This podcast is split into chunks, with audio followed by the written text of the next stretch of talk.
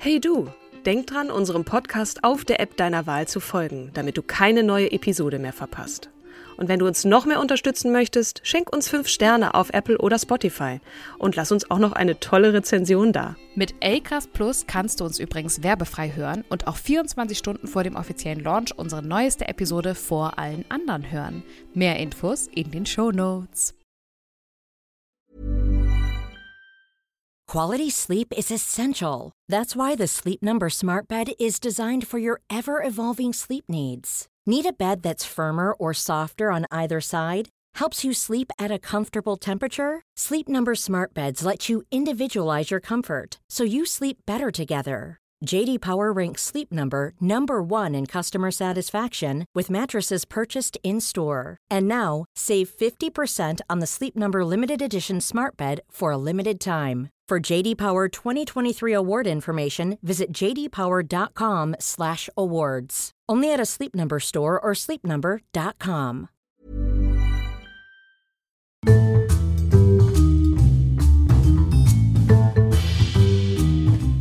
Hallo und herzlich willkommen zu unserer Podcast-Reihe Starke Frauen. Heute mit der Folgennummer 74 und der wunderbaren Katrin Jakob. Aber nicht nur mit mir, sondern auch mit der wundervollen Kim Seidler, die gerade einen kleinen Lachflash bekommt. Aber wenn wir so fröhlich in eine Folge starten, dann kann die Frau, die wir vorstellen, auch nur eine wirkliche Entertainerin sein. Und das ist tatsächlich der Fall. Ich habe eine Entertainerin mitgebracht heute. Möchtest du wissen, wer es ist? Ja, bitte, bitte. Es war die wirklich wahnsinnig beeindruckende Josephine Baker, gebürtig Freda Josephine MacDonald. Und äh, vielleicht, ne, hast du hast du ein Bild vor Augen? Was, ich habe ein Bild wer vor Josephine Baker? Nee, ähm, also ich weiß nicht, was sie, wofür sie steht. Ich weiß nur, dass sie Tänzerin, Schauspielerin und Sängerin war. Und ja. habe jetzt gerade ein Foto von ihr gefunden mit diesen wahnsinnig schönen, dünnen Augenbrauen, die damals ja in waren. damals ähm, ich ist dachte, wann? Äh, genau, das ist äh, tatsächlich im letzten Jahrhundert gewesen, im No, im, ach, im 20. Jahrhundert. Äh, bevor ich jetzt anfange, einen kurzen Pitch über Josephine Baker. Sie war nämlich übrigens nicht nur Tänzerin, Sängerin und Schauspielerin. Äh, ganz kurz zu mir, als ich den Namen hörte, da fiel mir so, sofort dieses Gewand ein, das keins war, wo sie nur diese Bananen um die Hüfte hatte. Sie war ja, mhm. äh, ja, hatte trat mit sehr wenig Kleidung auf, sagen wir es mal so, und hatte, wurde berühmt für diesen Tanz mit dem Bananenkleid. Aber dazu später mehr. Sie war unter anderem auch Agentin der französischen Resistance sowie Menschenrechtsaktivistin. Und das ist natürlich eine Kombination, da denkt man erst so, hä, wie, wie geht das? Mhm. Aber warum und wie es dazu kam, das erzähle ich euch jetzt. Sie war übrigens auch die erste schwarze Frau, die in einem großen Film mitspielte. Und zwar 1927 war das Siren of the Tropics. Äh, also es war ein, ein, einer der großen Stummfilme, in denen überhaupt mal eine schwarze Frau ähm, vorkam. Sie nahm 1937 die französische Staatsbürgerschaft an, was vielleicht auch erklärt, dass sie sich bereit erklärte, für die Resistance zu kämpfen. Und äh, ohnehin hat sie Europa und Frankreich sehr, sehr viel zu verdanken und hat sich da auch Zeit ihres Lebens wohlgeführt, ist auch dort gestorben. Aber vielleicht ganz zu Beginn, sie ist am 3. Juni 1906 in St. Louis in Missouri geboren als uneheliche Tochter der, wie es hier heißt, Waschfrau Carrie McDonald und des Schlagzeuger, des äh, Schlagzeugers Eddie Carson, ähm, wobei es äh, äh, Gerüchte gab, dass dieser Eddie Carson gar nicht ihr äh, Vater war. Der Sohn von, äh, also der, der ähm, ja, Pflegesohn von Josephine, Jean-Claude Baker, hat sich mal auf die Suche gemacht und hat über seine Mutter sehr viel recherchiert und zum Teil auch äh, herausgefunden. Was er allerdings nicht lüften konnte, war das Geheimnis um ihren wirklichen Vater, weil es mhm. äh, gab verschiedene Hinweise darauf, dass der Mann, äh, also dass ihr Vater, der sich als solcher zumindest erstmal in die Dings da schrieben ließ, nicht ihr wirklicher Vater war, sondern jemand anderes, nämlich ein Weißer.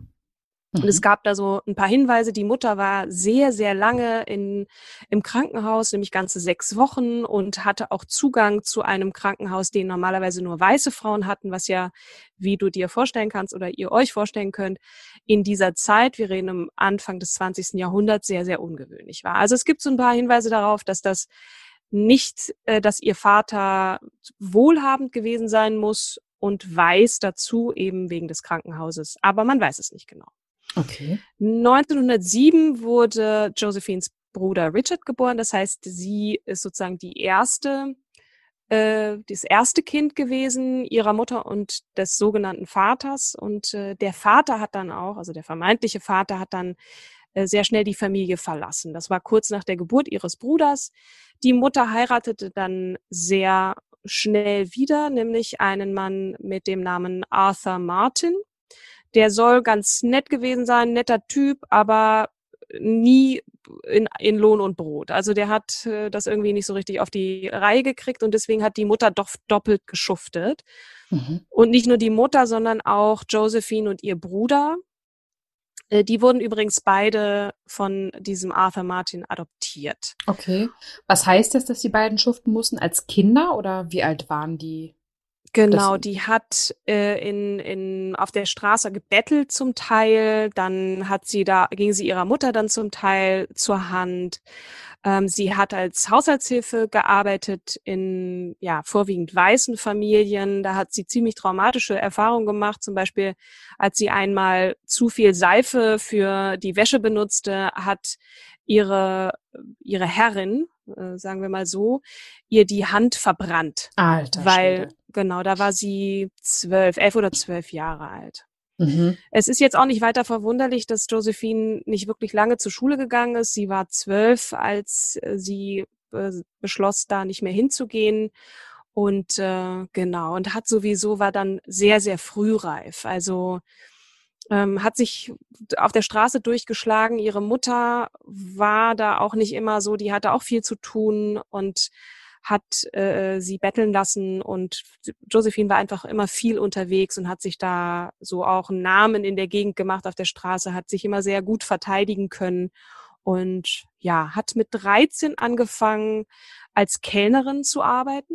Das mhm. frage ich mich natürlich, hat da, gibt's da nicht sowas wie eine Jugendaufsicht? Äh, auch am Anfang äh, des 20. Jahrhunderts hätte das doch sein müssen, dass man auf Kinder achtet, aber dem war offensichtlich nicht so.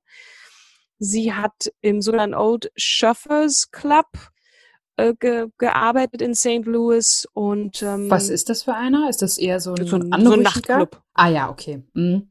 Ja, ist manchmal dann auch einfach nicht nach Hause gekommen, hat sich, äh, also kommt immer darauf an, welche Quelle man bedient äh, mhm. oder oder sich daraus bedient dann mal in Kartons auf der Straße geschlafen und äh, nach, nach Essen gewühlt im, im Müll und so. Also das äh, und sie hat nicht nur gebettelt, sondern hat getanzt, hat angefangen zu tanzen mit sogenannten Street Corner Dancing so wie wir das heute ja auch kennen, manchmal von Straßenmusikern, da stellt sich einer hin mit einem Hut und das hat sie auch gemacht und da schon so erste Anzeichen äh, von Entertainment-Fähigkeiten ähm, hat sie da gezeigt und sich so ein bisschen Geld verdient. Sie wurde doch aber auch zwangsverheiratet mit 13, oder? Also ich hatte so einen Spiegelartikel gelesen.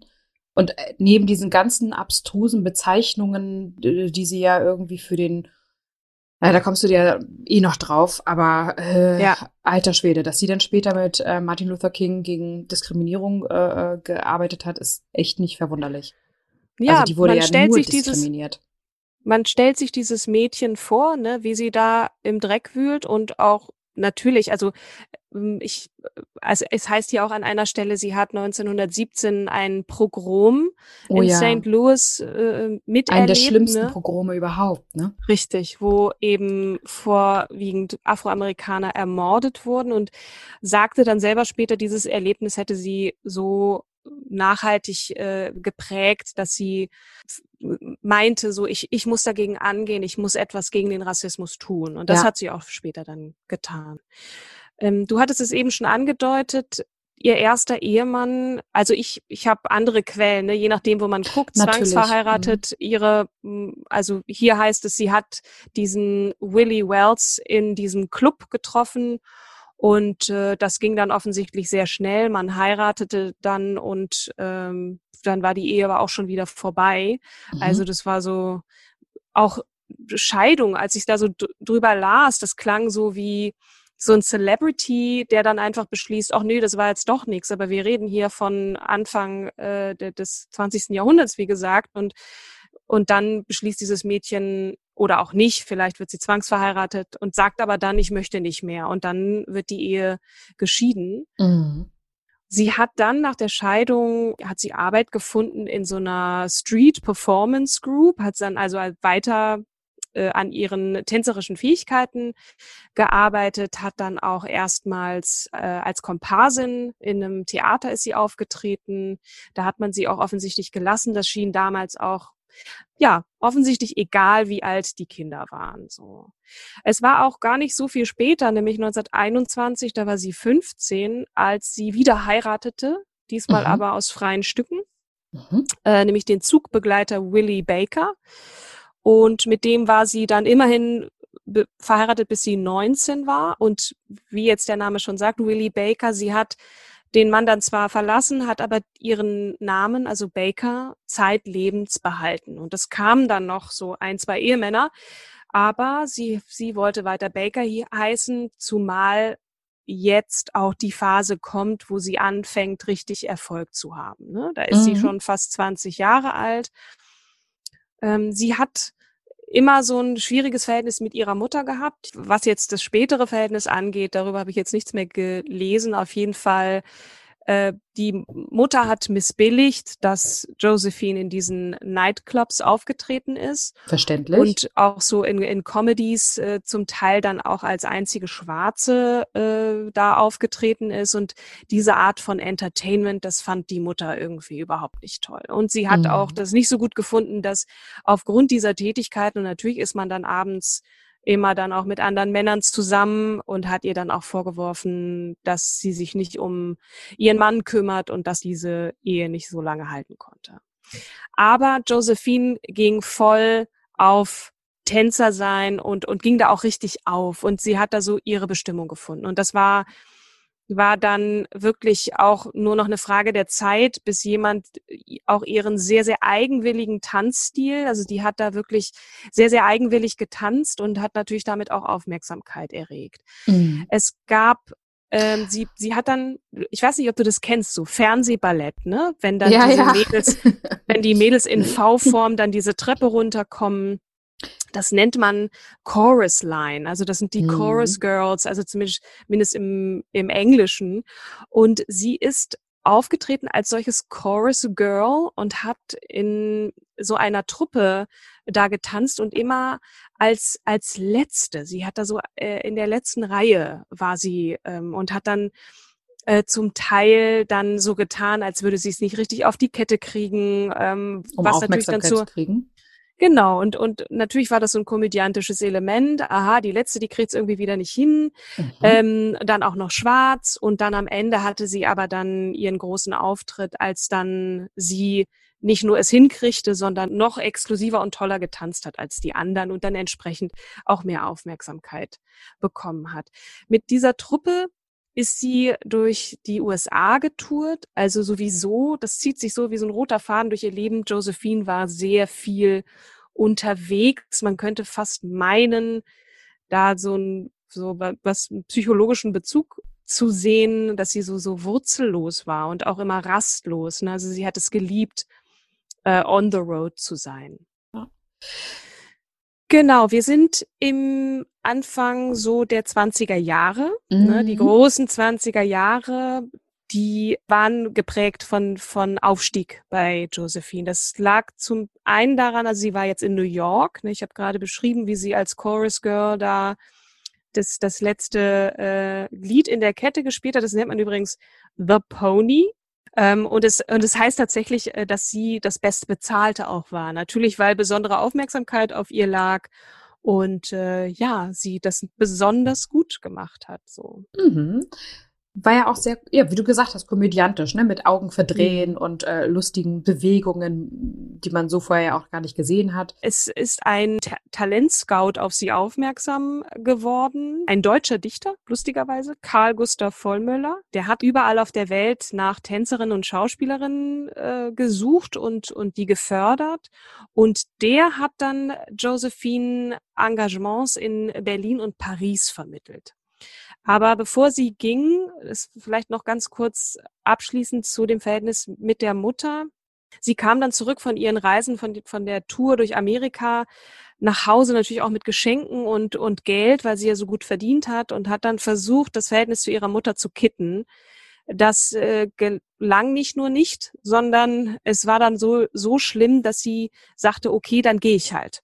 Mhm. Und ist dieser Einladung von dem Karl Gustav Vollmüller gefolgt und nach Paris gegangen. Also unter anderem. Ne? Mhm. Ähm, sie hat Mutig. am zweiten, ja, total. So ich, aber die war eh. Ich, ich mache das jetzt so. Was soll schon passieren? So, ich kann tanzen und Französisch werde ich auch irgendwie lernen. Sie hat dann in Paris am Théâtre des Champs-Élysées man kennt ja diese berühmte Straße, mhm. an einer Revue äh, mitgespielt, die hieß La Revue Nègre. Und da kann man sich schon vorstellen, wer da die Hauptrolle spielte. Aha. Und diese, diese Revue hatte am 2. Oktober 1925 in Paris Premiere.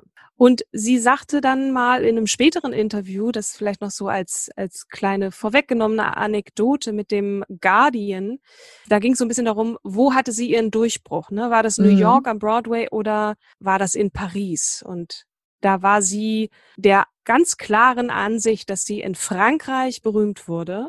I just couldn't stand America and I was one of the first colored Americans to move to Paris. Oh yes, Bricktop was there as well.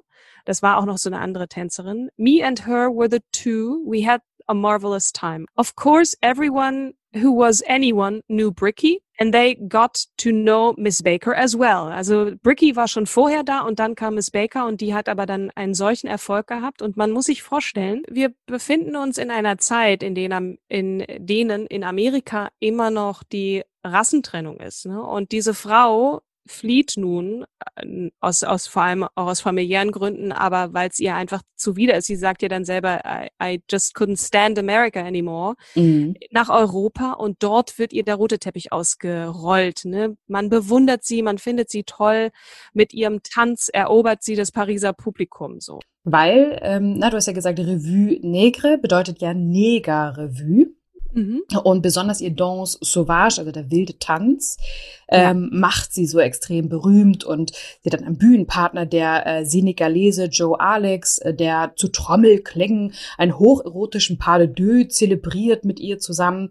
Und es ist halt sozusagen, und alle kleben ihr an den Lippen und äh, ihr Popo mit Respekt äh, zu vermelden, ist ein schokoladener Griesflammerie an Beweglichkeit. So schrieb damals 1926 die Kulturzeitschrift Der Querschnitt über sie.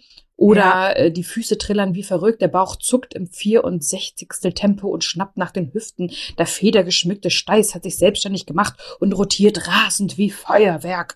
Also ähm, da die ganzen Sehnsüchte der sehr konservativen, das war in, in die kommt ja auch 1926 nach Deutschland, einmal nach Berlin mhm. und alle sind verrückt nach ihr, weil sie alle Sehnsüchte nach freier Libido, freiem Sex auf der Bühne auslebt. Ich habe jetzt hier noch ein Zitat gefunden, was so ein bisschen beschreibt, welchen Wandel ähm, Josephine Baker vollzogen hat, seitdem sie von den USA in nach Europa gekommen ist. Und zwar hat ein Journalist über sie geschrieben, Josephine ist kein groteskes schwarzes Tanzgirl mehr, sondern jene schwarze Venus, die den Dichter Baudelaire in seinen Träumen heimsuchte. Also das, was du gerade beschrieben hast, sexuelle Befreiung, eine, eine attraktive Frau, fast Göttinnen gleich, die man erhebt und äh, zu der man äh, nach oben schmachtet und nicht einfach nur eine Schwarze, die vorher ähm, für Weiße äh, gedient hat, ne, als Sklavin ja quasi. Und das finde ich ein sehr schönes Zitat, was diesen, diesen Shift nochmal, was, was ihr in Paris entgegengebracht wurde, zum Ausdruck bringt. Mhm. Und vielleicht, was die Orgien angeht, ganz lustig, dieser Karl Gustav Vollmöller, der sie ja nach äh, Europa gebracht hat, der hat ähm, äh, so ganz gut beschrieben oder habe ich einen Eintrag gefunden, wie es so zugegangen ist, wenn die Lichter ausgingen und, und alle Gäste dann weg waren, was mhm. für Orgien da gefeiert wurden. Und zwar schrieb er in einem, also ein Tagebucheintrag lautete aus dem Jahr 1926, um eins, nachdem gerade meine Gäste gegangen waren, rief Max Reinhardt an, dieser äh, berühmte Theater- mhm. und Filmregisseur, den man ja vielleicht kennt vom Max Reinhardt Seminar. Mhm. Er sei bei Vollmüller. Sie beten mich beide, ob ich nicht noch äh, äh, hinkommen könne. Miss Baker sei da. Und nun sollten doch fabelhafte Dinge gemacht werden. Ich fuhr mhm. also zu mhm. Vollmöller in seinen Harem am Pariser Platz und fand dort außer Reinhard und Hulczynski, wer auch immer das ist, zwischen einem halben Dutzend nackter Mädchen auch Miss Baker, ebenfalls bis auf einen roten Mullschurz völlig nackt und ne, ein, zwei andere äh, Damen und äh, eine davon war ein, als Junge verkleidet in einem Smoking. Die nackten Mädchen lagen oder tänzelten zwischen den vier und fünf Herren im Smoking herum und äh, ja, das das war so, ne, kann, man man kriegt I get a picture und stotter hier schon so rum, mhm. äh, was wie mhm. das da so abgelaufen sein mag. Und ob sie jetzt tausend Liebhaber hatte, weiß man nicht, aber sie war auf gar keinen Fall ein Kind von Traurigkeit. Das steht schon mal fest. So.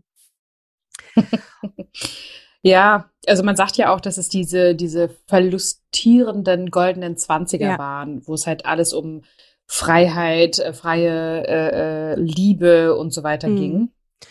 Um. Aber sie war auch, ähm, also neben, neben diesem reinen erotischen hat sie auch ja, die den Zeitgeist geprägt. Und ob das jetzt ihr Tanz war, so der, ähm, der, der, der ikonisch ja fast war und als Sinnbild auch dieser Roaring Twenties war.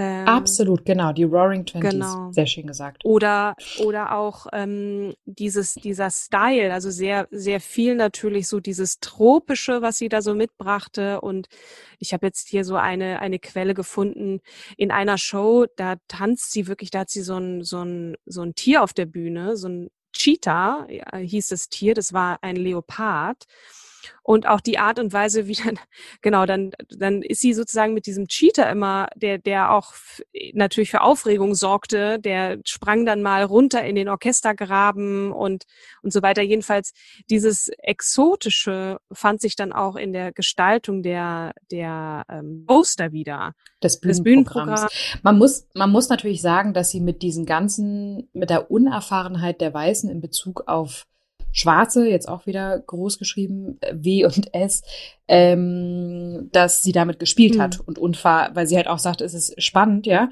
Die Fanta hier heißt es, die Fantasie der Weißen hat es wirklich in sich, wenn es ums, wenn es um Schwarze geht, zitiert die Biografin Phyllis Rose.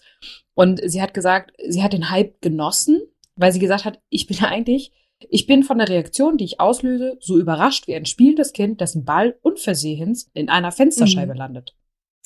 Ja, also klar, sie hat damit kokettiert. Also sie hat auch Freude daran, ne? Das, was ihrer Mutter so aufgestoßen ist, so das, wie kannst du nur dich da so exponieren und so. Aber das war, sie mhm. hat damit gespielt und sie hatte auch die Franzosen in der Hand und zwar nicht nur die Franzosen. Ich meine, Paris war ja damals oh. auch bevölkert von amerikanischen, auch Deutschen, äh, ähm, Intellektuellen. Ernest Hemingway, Picasso war da, Jean Cocteau ja. und so.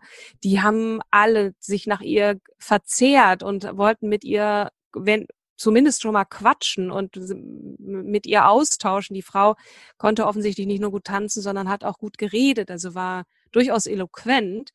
Und äh, ja, das war, das war schon bemerkenswert. Ähm, ich ähm, könnte jetzt noch, ja. also sie ist auch auf Tour gegangen. Sie ist nicht nur in Paris gewesen, sie war auch in Jugoslawien, Belgrad, ähm, hat in Zagreb ist sie aufgetreten, auch natürlich ein ein Abschnitt in Europa, der relativ katholisch war. Da ist sie dann manchmal mit, mit der Kirche aneinander geraten und äh, hat aber ähm, ja da natürlich auch ihre Fans gehabt, sowieso in mhm. ganz Europa. Also das war schon, war schon krass. Sie, Erstaunlich finde ich auch, dass sie sich in Berlin ja sehr, sehr wohl gefühlt hatte. Mhm. Ähm, sie sagte halt, also letzten Endes, wenn man es halt vergleicht mit ihrer Kindheit, dann hat sie es halt mit Fassung getragen, dass sie halt in Deutschland als Vorzeigeschwarze mit in Gänsefüßchen tierischem Grinsen, weil sie wurde mit Giraffe verglichen, mit allen möglichen Tierarten. Mhm.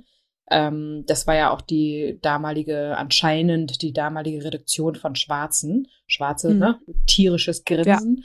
Ja. Äh, traurig, das so als Zeugnis nochmal zu sehen. Äh, aber ja, es ist die Zeit damals anscheinend so gewesen. Mhm. Sie hat sich in Berlin aber so wohl gefühlt, dass sie sogar überlegt hatte, dort zu bleiben. Ah, okay, das wusste ich nicht. Genau, dann äh, hatte nur in Paris, dann äh, wurde im Varieté Foyer Beger, da ist sie dann hingegangen. Die haben dann nochmal gesagt, nee, wir bieten nochmal 400 Francs mehr mm. pro Vorstellung. Und dann hat sie gesagt, alles klar, mein Ziel ist Ruhm und Reichtum und äh, Reichtum ist dann mit 400 Francs pro Vorstellung mehr gegeben. Ja.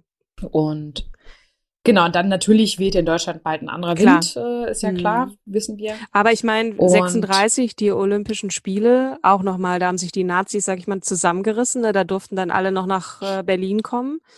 Da hat dann auch Jesse Owens äh, äh so einige Medaillen abgeräumt als, als Schwarzer. Das war danach einfach nicht mehr möglich. Bis ja, sie stand aber natürlich auch fürs Verlustieren, was ja die Neosozialisten ganz furchtbar mm. fanden ähm, also man muss auch überlegen, Ende der 20er Jahre gab es in der Wiener Paulaner Kirche drei Tage lang Sondergottesdienste zur Gänsefüßchen Buße für schwere Vorstöße gegen die Moral begangen von Josephine Baker. Oh, ach du liebe Zeit. Ja, ja, Heftig. sie hatte natürlich nicht nur Fans, sondern auch Gegner, weil das diese, dieses Ausleben der Sexualität logischerweise, obszön. wie wir uns äh, vorstellen können, als obszön galt und entsprechend sittenwidrig ja. war. Ne? In, in Budapest flogen Stinkbomben ins Publikum oh und in Zagreb warfen ihre Gegner Knallkörper. Ja. Also sie wurde nicht nur äh, mit offenen Armen empfangen, aber sie hat sich natürlich immer daran festgehalten, an ihren Fans und das waren ja auch zahlreiche. Sie wollte aber nicht nur Tänzerin bleiben, sondern hat auch an ihrer Stimme gearbeitet. Sie hatte da eine Zeit lang, also vor allem auch während sie durch Jugoslawien reiste, kam sie einem Mann näher, der dann auch ihr Liebhaber war und der sie aber auch gefördert hat, Giuseppe Pito Abatino. Der hat mhm. sie auch äh, gefördert, was, was die Stimmbildung anging und hat dann auch wirklich dafür gesorgt, dass sie ähm, ne, Opern singen konnte, auch wenn sie natürlich keine äh, Operngesangsausbildung bekommen hat, aber durchaus in der Lage war, so einen Abend mal gesanglich auch zu tragen. Äh, das mhm. war schon auch toll. Und Shirley Bassey hat mal über sie gesagt, ähm, she went from a petite danseuse sauvage, also von dieser kleinen wilden Tänzerin, with a decent voice to la grande diva magnifique. I swear oh. in all my life I have never seen and probably never shall see again such a spectacular singer and performer. Das hat Shirley Bassey gesagt. So. Wow. Das ist schon mal eine kleine Adelung, ne? Ähm, mm. Sie hat versucht, dann sie hatte natürlich auch Heimweh und wollte wieder zurück in die USA, war sich aber nicht so ganz sicher. Aber als sie diese Popularität, diese überbordende in ganz Europa auch hatte, vor allem in Frankreich, hat sie sich getraut und ist zurückgegangen in die USA, was sie sehr schnell bereute, weil ihr dann natürlich auch wieder die Rassendiskriminierung sowas von ins Gesicht gespuckt ins Gesicht wurde. Oh. Das, das, äh, ne, das fing damit an, dass sie ein Hotel reservieren wollte und man ihr die, das nicht gewährt hat, dass sie da im Hotel übernachtet hat mit ihrem Begleiter zusammen. Ich glaube, das war noch der Giuseppe, ihr, ihr Manager. Mhm. Und äh, auch als sie dort auftrat, wieder am Broadway, hat äh, die, das Time Magazine einen totalen Verriss geschrieben.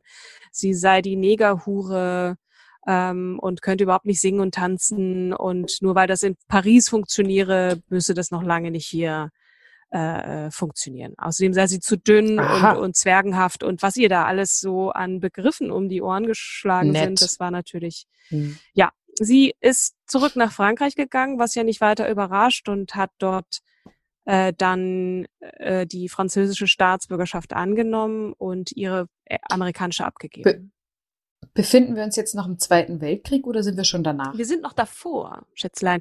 Ich versuche oh. jetzt mal ein bisschen Fahrt aufzunehmen, weil wir nähern uns im Zweiten Weltkrieg in der Tat und mhm. auch natürlich äh, ihrem Agentendasein als Resistance ja, mhm. sie hat nicht gekämpft in dem Sinn, aber sie war so eine Art Spionin und über Mittlerin von Informationen und Zusammensammeln. So, wir sind. Und hat dafür ja auch viele Orden. Ja, bekommen. genau.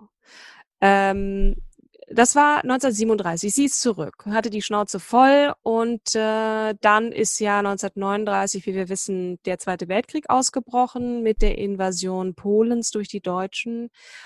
Und da hat sich das äh, Deuxième Bureau, das ist sozusagen die, das französische Militär, der Militärgeheimdienst, hat sich an sie gewendet, weil das war natürlich ziemlich schlau. Josephine Baker musste reisen aufgrund ihrer Tätigkeiten, hat natürlich auch für Soldaten ist sie aufgetreten und äh, da hat man sich gedacht, so jemand, der auch Zugang hat zu allen möglichen höheren Leuten, ne, die auch äh, eine militärische und politische Funktion haben im Ausland, da kann man die doch einsetzen, um Informationen äh, zusammenzusammeln, ne, die Leute auszuhorchen. Sie hat auch natürlich am Körper, dann wurden so, so Informationen, so Papiere eingenäht. Dadurch, dass sie nun Künstlerin war, hat man keine Leibesvisitation durchgeführt, sondern sie wurde da immer als, na ja, die Josephine Baker, die Entertainerin, was soll die schon Großes hier so Schmuggeln, äh, Spionen sein. Dann kam es ja so, dass die Deutschen Frankreich okkupierten, also ein Teil von Frankreich mhm. ja auch dann regiert haben. Ne, das war dann vor allem der Norden Frankreichs, die und dann die also Vichy-Regierung und der Süden war immer noch französisch. Also die das ging sozusagen so eine schräge diagonale Linie. Ähm, mein Vater wird mich vielleicht jetzt erschlagen, wenn er sagt, das war nicht diagonal, aber auf jeden Fall Norden, Süden war getrennt und der Norden war besetzt von den Deutschen und sie hat sich dann ähm, aus Paris zurückgezogen, Josephine, und ist äh, in, in den Süden gegangen und hat sich in ein Schloss zurückgezogen, nämlich in das Château de Milande. Da ist sie auf jeden Fall hingeflohen, hat sich dort zurückgezogen und ist aber auch äh, hat das dieses Schloss auch genutzt, um Leute zu beherbergen. Free French, das war so eine Organisation, die sich dafür einsetzte, natürlich, dass die Deutschen sich aus Frankreich wieder zurückzogen, um es mal etwas lapidar zu formulieren. Das Ganze wurde geführt von Charles de Gaulle. Und äh, mit mhm. dem hat sie zusammengearbeitet und hat Leuten Visa organisiert und hat die dann außer Landes geschafft, beziehungsweise es möglich gemacht, dass sie Richtung Süden äh, geflohen sind, ne, Richtung Spanien. Hat dann auch selber äh, zum Teil äh, die begleitet und so. Also das war schon, das war schon ziemlich haarig, was die Frau da gemacht hat und hat sich da in Gefahr begeben und hat das aber auch, ich meine, es ist ja das eine, ne, Sachen hin und her zu äh, schleppen oder ne, das auf irgendwelchen Papieren. Ja, ja. Aber du musst ja auch lügen im Zweifel. Du musst ja dann auch charmant sein und einfach sagen so, ja, nee, oder zum Teil wurde dann gesagt, ah, die ist krank und muss dann, muss jetzt nach äh, Südafrika, weil das die Luft besser dann hat man sich in die französischen Kolonien zurückgezogen und so. Also das ist ähm, schon auch ziemlich haarig gew gewesen und sie ist ja dann auch für ihre Leistung dann zu Recht, denke ich, ausgezeichnet worden. Ja, mhm. sie hatte dann so ein paar gesundheitliche Probleme, ähm, auch mal wieder eine Fehlgeburt und dann musste ihre Gebärmutter äh, entfernt werden, hatte diverse Infektionen und ist so gerade na, ich will nicht sagen, dem Teufel von der Schippe gesprungen, aber das war schon ziemlich knapp und eine Infektionskrankheit äh, führte zu einer Sepsis und so weiter. Also es ging ihr dann nicht so besonders gut. Aber sie hat den Krieg gut überstanden, ist nicht erwischt worden, kam da gesund raus und du hast schon erwähnt, dass sie diverse Auszeichnungen bekommen hat und ja. Jetzt kommen wir so ein bisschen zu ihrem Engagement, was äh, Rassentrennung angeht in den USA. Ne? Ich versuche jetzt mal so ein bisschen zu überspringen. Sie ist wieder zurück, äh, nachdem der Krieg vorbei war und sie nun auch diese Anerkennung bekommen hat und ihre Leistungen für, für die Alliierten ja auch. Es ging ja nicht nur um Frankreich, sondern auch natürlich darum, den Krieg gegen die Deutschen zu gewinnen. Da hatte sie eine große Rolle gespielt und ihre Rückkehr in die USA und auch das Touren vor Ort, das wurde ihr dann erleichtert. Ne? Sie hat ähm, aber dann auch gleichermaßen gesagt, als man sie zum Beispiel 1951 äh, für ein Engagement nach Miami geholt hat. Ich trete nur in diesem Laden auf, wenn Schwarze und Weiße gleichermaßen an meiner, äh, an dieser Show teilnehmen können. Und das war cool. Da hat sie gesagt, nö, für das Geld, das ist mir scheißegal. Ich möchte einfach, dass hier keine Rassen oder was auch immer, dass es keinen Unterschied gibt, sondern dass einfach Leute, die herkommen wollen, auch die Möglichkeit haben und hat sich dann mit den äh, Authorities angelegt und hat dann auch ihren Willen durchsetzen können, ne? was natürlich wahnsinnig war in, in damaligen Zeiten, so noch nie da gewesen. Da kommt diese Amerikanerin, die eigentlich ja jetzt Französin ist und und ändert, mhm. ich will nicht sagen das Gesetz, aber ermöglicht es Schwarzen gleichermaßen mit Weißen ein Konzert von ihr zu besuchen. Ja, und es ist jetzt, werden vielleicht auch einige sagen, ja, das hätte sie doch aber von vornherein, die hat ihre Werte verkauft mhm. äh, am Anfang. Na, sie dachte, sie ist auch als Künstlerin allein dadurch, dass sie jetzt als Schwarze so einen Erfolg hat, ein gutes Vorbild, auch zu sagen, so Leute, es ist jetzt mal gut, so Schwarze und Weiße können auch miteinander leben, können Entertainer sein und äh, das ist jetzt egal, aber es hat halt und ja nach wie vor heute, ne, ist ja nicht so, als wäre der Rassismus vorbei in den USA oder weltweit. Also ähm, ich weiß nicht, man kann sagen, dass sie, dass sie da nicht laut genug war, aber sie war halt am Anfang auch noch sehr, sehr jung. Ne? So, sie hat natürlich dann sich mehr engagiert und auch mit der NAACP, mit der National Association for the Advancement of Colored People, ähm, da sich sehr engagiert und zum Teil da sich natürlich auch mit dem Ku Klux Klan angelegt, hat Morddrohungen erhalten und so weiter. Das war ihr alles egal. Sie hat den Mund aufgemacht, wenn sie wollte. Dann war es mhm. allerdings so, Achtung, jetzt der nächste Bruch mit, mit den USA, äh, anlässlich eines äh, Nightclub-Besuchs in Manhattan, dem Stork Club, das wurde dann später auch bekannt als der Stork Club Incident, da hat sie ein Steak bestellt und das Steak war nach einer Stunde immer noch nicht da und dann hat sie sich lauthals beschwert und äh, hat dann ist dann aus dem Club raus und äh, hat die natürlich wüst beschimpft und äh, da war auch ein, ein Journalist da, Walter Winchell, dem hat sie dann gesagt und du warst da und hast das gesehen und hast dich nicht an meine Seite gestellt und was soll denn das überhaupt? Und der hat dann tatsächlich ihr unterstellt, sie würde mit den Kommunisten paktieren und das das ist sozusagen ne, die, die. Todesbotschaft mhm. gewesen in diesen Zeiten. Wir erinnern uns McCarthy-Ära und so. Die Amerikaner sind ja heute, die haben ja immer noch ein Kommunistentrauma. So, das ist alles Sozialisten und Kommunisten. Wenn wenn Demokraten irgendwas sagen, was so ein bisschen für das Volk ist, so. Du, du zitierst jetzt gerade Trump. Ja, ne? aber ähm, es zeigt ja, was für ein Trauma ah. die hatten ne? und und und was auch da passiert ist mit Leuten, die die durfte ein Jahrzehnt nicht mehr einreisen in die USA. Josephine Baker hatte mhm. dann diesen Makel, mit den Kommunisten zu paktieren. Und da fragt man sich schon, also was ist denn das? Ne? Da, da sind ihr berühmte Leute zur Seite gesprungen. Übrigens äh, interessanterweise Grace Kelly, die ja dann später ähm, Prinz Rainier von Monaco heiratete, wie wir wissen als äh, mhm. Fürstin von Monaco bekannt wurde, ja leider auch nicht sehr lange lebte.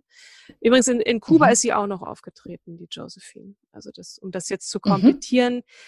Ich versuche jetzt mal so ein bisschen zu springen. Also mh, hm, sie kehrte nun zurück nach Europa, ist auch da noch ein bisschen getourt, aber so ihr Fame ließ so ein bisschen nach. Sie hatte dann auch sehr viel finanzielle Probleme. Ne? Sie hatte ja auch viele Kinder adoptiert und hat da sich um die natürlich auch gekümmert.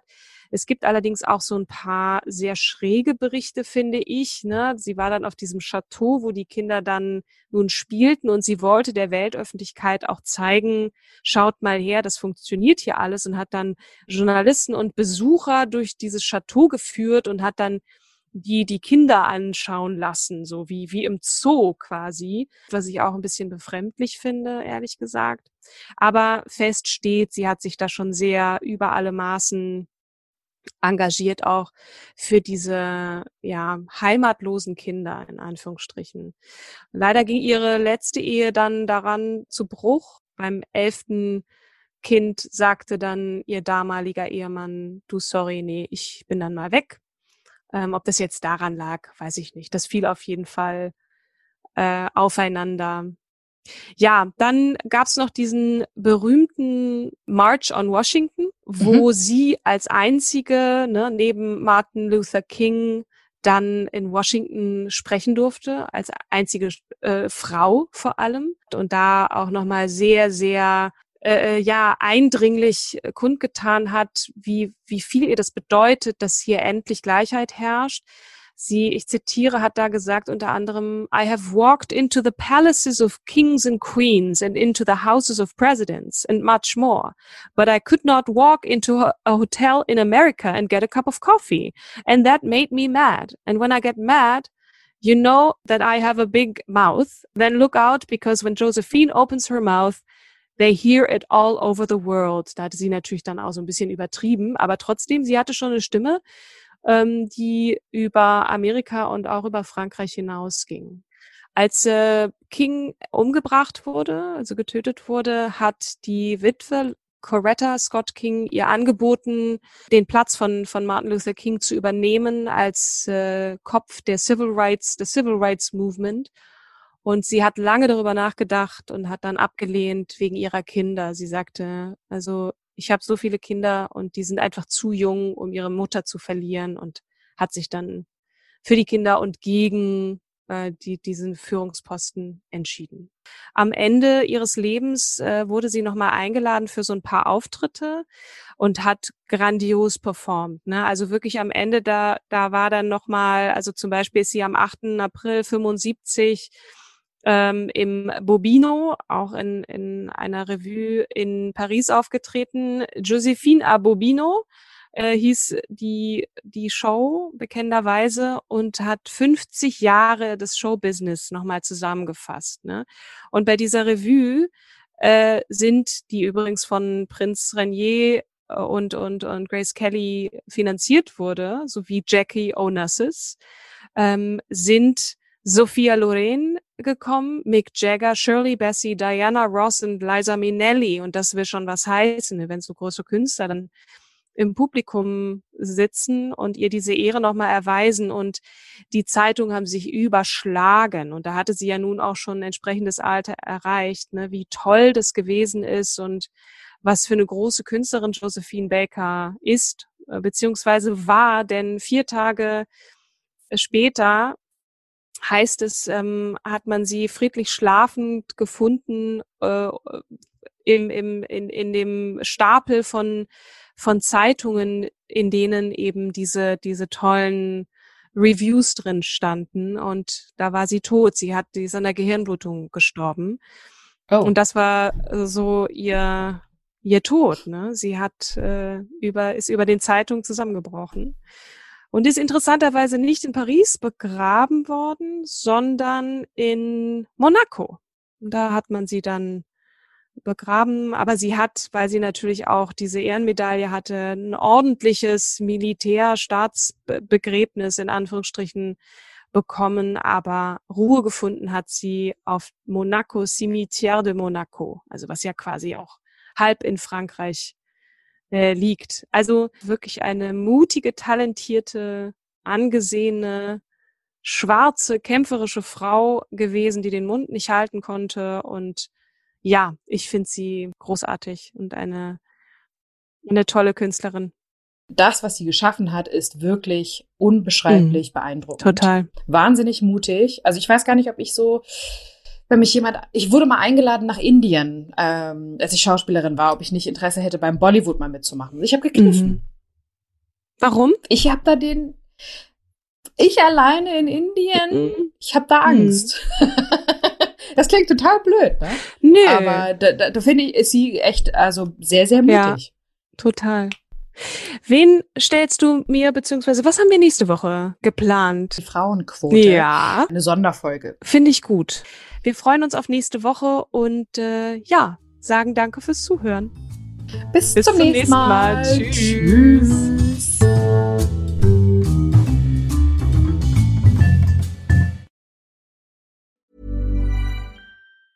Ever catch yourself eating the same flavorless dinner three days in a row? Dreaming of something better? Well, HelloFresh is your guilt-free dream come true, baby. It's me, Gigi Palmer. Let's wake up those taste buds with hot, juicy pecan-crusted chicken or garlic butter shrimp scampi. Mm. Hello Fresh. Stop dreaming of all the delicious possibilities and dig in at HelloFresh.com. Let's get this dinner party started.